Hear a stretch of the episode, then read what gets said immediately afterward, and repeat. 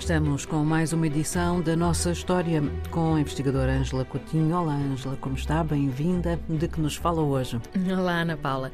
Hoje vamos falar uh, sobre um tema uh, do qual temos estado bastante afastadas, mas que nos interessa aqui para as nossas conversas, que é perceber como é que a história pode afetar o passado, neste caso até longínquo, pode afetar uh, os nossos dias e a, e a vida atual. Ana Paula já ouviu falar deste grupo Heirs of Slavery ou Herdeiros da Escravatura? Não. Pois, de facto, é um assunto que não tem sido muito divulgado e trata-se de um grupo, julgo que informal, uh, um movimento, na verdade, criado na Grã-Bretanha uh, e que uh, é integrado por algumas personalidades britânicas muito ricas que puderam fazer uh, estudos das suas árvores genealógicas e identificaram antepassados escravocratas de relevo na história da Grã-Bretanha. Também concluíram que a fortuna das suas famílias era baseada ou foi construída com base no dito tráfico negreiro. Uh, e estas pessoas, que é um grupo ainda pequeno de indivíduos, acham e acharam, e estão a mover-se nesse sentido na, na, sociedade britânica, que têm de uh, impulsionar ações de reparação dos descendentes dos escravizados. Ora, isto é uma coisa bem feita e rara e quase nunca vista. Sem dúvida.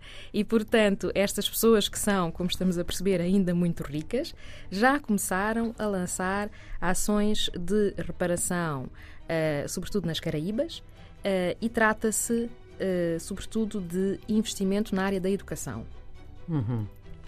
E como não há duas sem três, podemos dizer que se trata uh, de um assunto que tem interpelado também algumas instituições na Grã-Bretanha, na medida em que, por exemplo, a Igreja de Inglaterra e a Universidade de Glasgow identificaram também um passado escravocrata das instituições, uma implicação direta neste tráfico. Não esqueçamos que a Grã-Bretanha foi de facto o país que transportou a maior parte de, uh, das pessoas escravizadas de África para o continente americano. Portanto, não é assim tão surpreendente que haja instituições britânicas que estiveram envolvidas neste processo. E uh, também decidiram comprometer-se neste sentido de ações de reparação. Por último, é um tema que parece que já começou, um, digamos assim, a preocupar alguns políticos na Europa, uhum. e, nomeadamente, sabe-se que uh, o primeiro-ministro da Holanda, a Holanda foi também um grande império uhum. durante este período, o primeiro-ministro da Holanda já pediu oficialmente e publicamente desculpas pelo toda, toda a ação, o envolvimento do seu país no tráfico de escravos e no colonialismo. Costuma dizer-se que o difícil é começar, com certeza que esta é uma tendência que há de fazer caminho. Veremos. Obrigada, Ângela. Até para a semana. Até para a semana, Natal.